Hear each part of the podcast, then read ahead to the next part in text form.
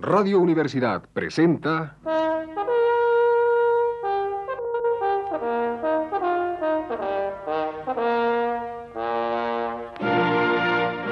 Testimonios.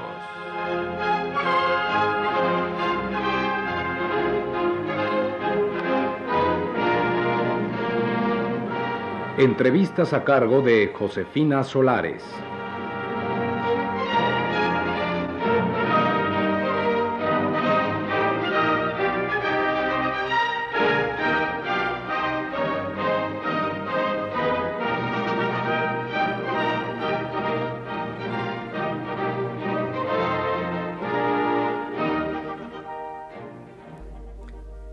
Está con nosotros el licenciado Julio Labastida, quien nos hablará del tema los grupos dominantes en México.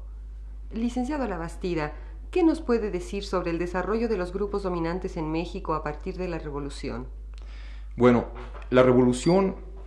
o es decir, más bien a partir de la lucha revolucionaria y durante los años siguientes de, en que se establecieron los regímenes eh, post-revolucionarios, se produjeron una serie de cambios que implicaron eh, transformaciones importantes respecto a las características de los grupos dominantes tal como existían en el porfiriato.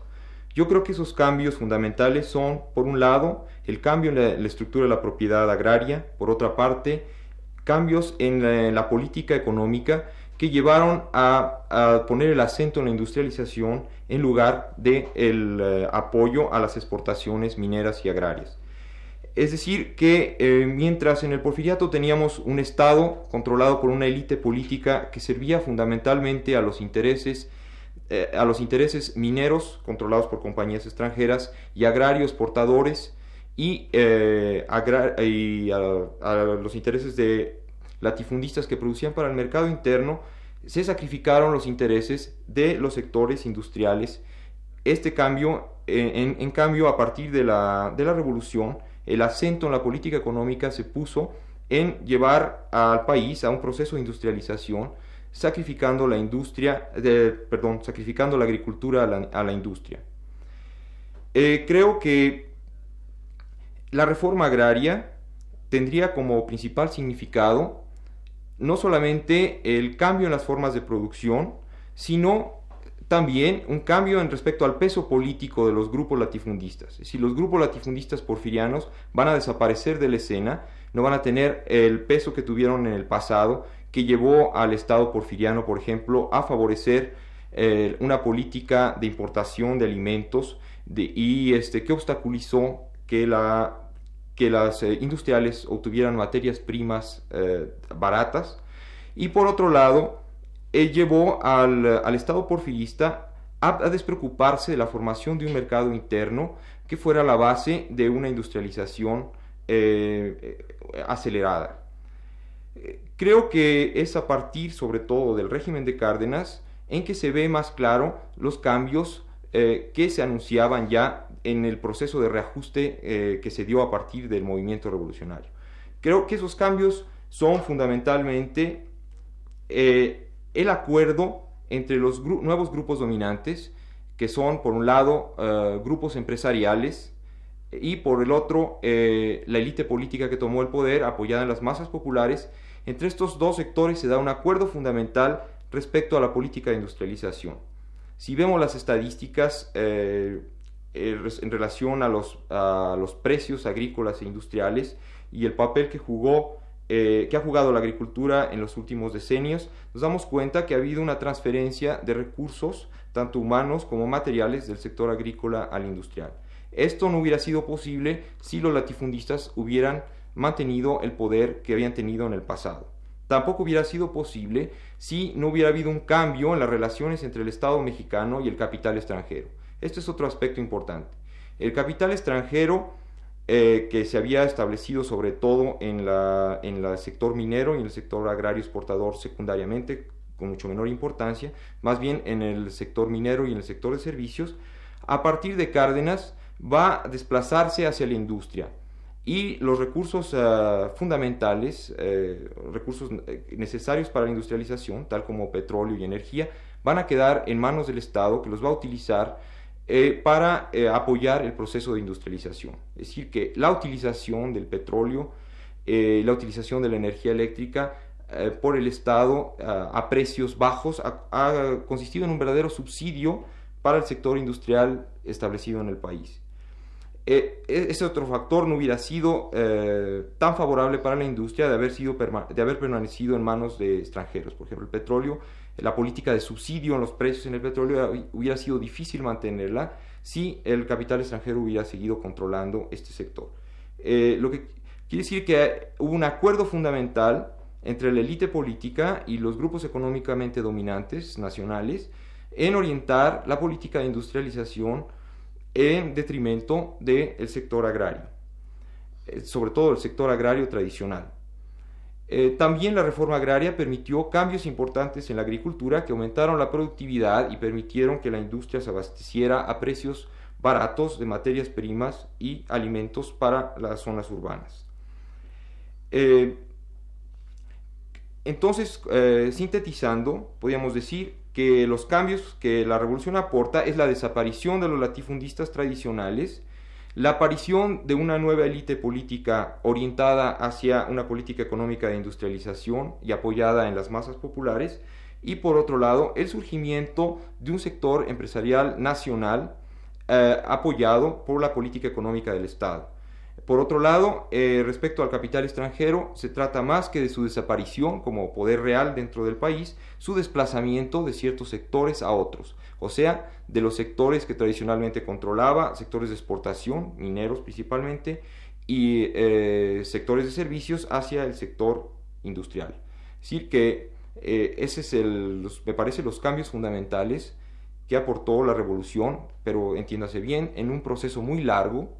eh, los, resultados no son inmediatos, hubo periodos de negociaciones, de tanteos, de transacciones entre los gobiernos revolucionarios y las compañías extranjeras y entre los gobiernos por revolucionarios y los, eh, los sectores latifundistas. Decir, que yo creo que el momento de ruptura fundamental es el gobierno de Cárdenas. Licenciado, ¿en qué forma determina el sistema político mexicano los grupos que nos dominan en México? Eh, yo creo que el sistema político mexicano y sus mecanismos de reclutamiento y de renovación de las élites dirigentes políticas ha sido un factor importante para explicar las peculiaridades del sistema político mexicano y de nuestros grupos dominantes. Por un lado, eh, el sistema político mexicano que surgió de la revolución sirvió eh, como un, un, mecanismo de renovación de los grupos dirigentes, como un mecanismo de ascenso social, y reclutando a sus miembros dentro de los sectores populares. Esto dio un tipo de líder político sensible al lenguaje y a las, eh, a las presiones y a los intereses de las masas. Esto, quiere, esto no quiere decir que, esto, que esta élite, nueva élite dirigente, fuera, eh, una, respondiera directamente a los intereses de los grupos de los cuales surgió, pero eh, permitió que hubiera una élite política hábil para manipular eh, esos intereses y para poder jugar un papel mediador entre las clases populares dominadas y los antiguos grupos dominantes, fundamentalmente los grupos económicamente dominantes. Esto quiere decir que ha permitido eh, una renovación de los grupos dirigentes en el sentido de crear un tipo de líder más cercano o de un tipo de élite política eh, más, más cercana, más hábil, por lo tanto, al lenguaje y a los intereses de los grupos populares. Esto no quiere decir, repito, que eh, responda a los intereses de esos grupos, sino que puede ser mucho más hábil para manipularlos. Eh, ahora, esta élite política ha sufrido un proceso eh, a partir de la revolución de plutocracización, es decir, que los sectores más altos de la élite política se han convertido a su vez en grupos económicamente dominantes y han multiplicado sus ligas con los grupos económicamente dominantes del país.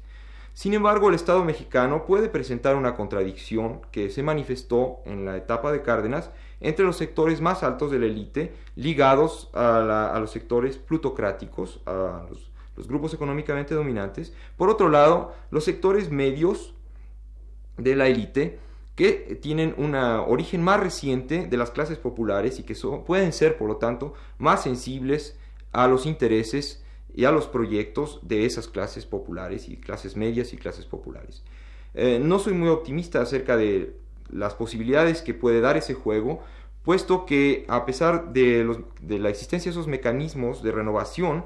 en realidad eh, esta renovación política se ve eh, la permanencia de los líderes dentro de, rotando dentro de los distintos puestos, de los, miembros de la élite política y su rotación dentro de los distintos puestos, se ve que tal eh, renovación no es en realidad tan amplia como se piensa. Y por otro lado, si se ve el, hecho de que la plutocratización de la élite política y la multiplicación de los lazos con los grupos empresariales han llevado a una penetración del Estado por estos grupos, eh, creo que el Estado mexicano ha, ha, sufrido un proceso de plutocratización y de penetración por los grupos económicamente dominantes. Sin embargo, eh, existe eh, ese otro elemento que es la necesidad del Estado mexicano de renovar a sus dirigentes reclutando dentro de los miembros más destacados dentro de los líderes eh, potenciales o reales de los grupos populares y medios, incluyendo los grupos de oposición, lo que permite una cierta renovación del sistema, lo que permite eh, dar una cierta legitimidad al Estado mexicano que aparece como mediador entre los distintos grupos.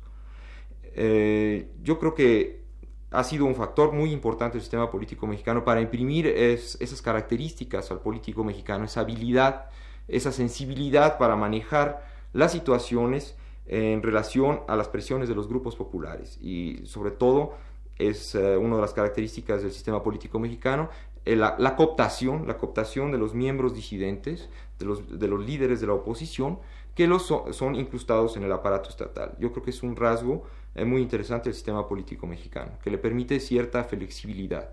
en su operación. Licenciado Labastida, ¿cuál es la situación que enfrenta actualmente estos grupos dominantes y cuáles serían las, alternativas?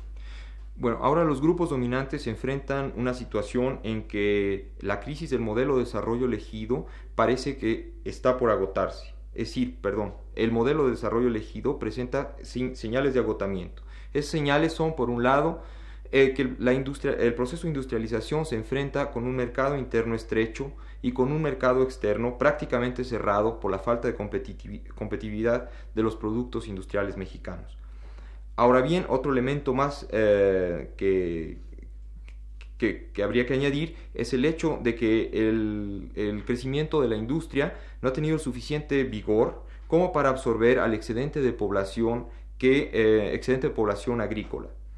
En esas condiciones aumenta la población marginal, lo que es fuente de tensiones sociales. Por otro lado, desde el punto de vista político, el sistema político mexicano enfrenta una crisis de legitimidad a partir de, sobre todo, de 68, que se ha hecho manifiesta a partir de 68 y que actualmente eh, presenta los síntomas de agitaciones eh, urbanas, estudiantiles, terrorismo y tensiones eh, fuertes en el campo, incluyendo brotes de guerrilla. Ahora bien, ante esta situación, entre los grupos dominantes y entre los círculos dirigentes allegados a estos grupos se han planteado tres alternativas. Eh, la primera, que estaría representada por eh, los grupos eh, de la élite política más ligados a los grupos económicamente dominantes y por estos últimos, esos sectores de la élite política plutocráticos ligados a los grupos económicamente dominantes, ellos tratarían de eh, que se siguiera una política económica que no, no representara reformas profundas, en, tanto en el sentido de, elevación de la, eficiencia como en el sentido de eh, ampliar las posibilidades de expansión de la industria por reformas que ampliaran el mercado interno.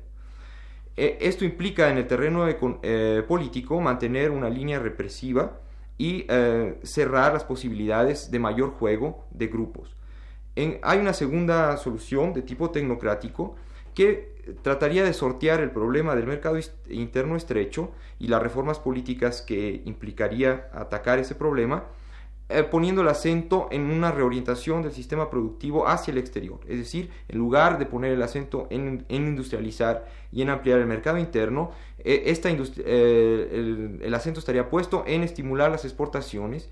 lo que según este planteamiento llevaría indirectamente a la expansión del mercado interno. Es decir, eh, la solución sería dada a partir de una reorientación del sistema productivo hacia el exterior, con una mayor participación del capital extranjero. Eh, finalmente, hay una tercera solución que plantea reformas eh, que implicarían ampliar el mercado interno vía redistribución del ingreso y políticas de empleo. Eh, sin embargo, dado el equilibrio de fuerzas existentes y las características del Estado mexicano, me parece que esta última solución es poco probable. Eh, creo que al contrario, la primera perspectiva es la que tiene más posibilidades de, eh, de realizarse. Por lo que creo que la tarea de los grupos de oposición, representantes de los intereses populares, es en constituirse en constituirse en verdaderas fuerzas sociales que sean capaces de plantear alternativas viables a mediano plazo. Muchas gracias, licenciado.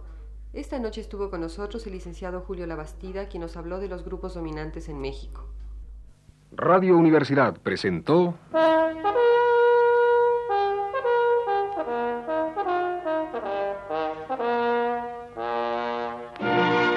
Testimonios.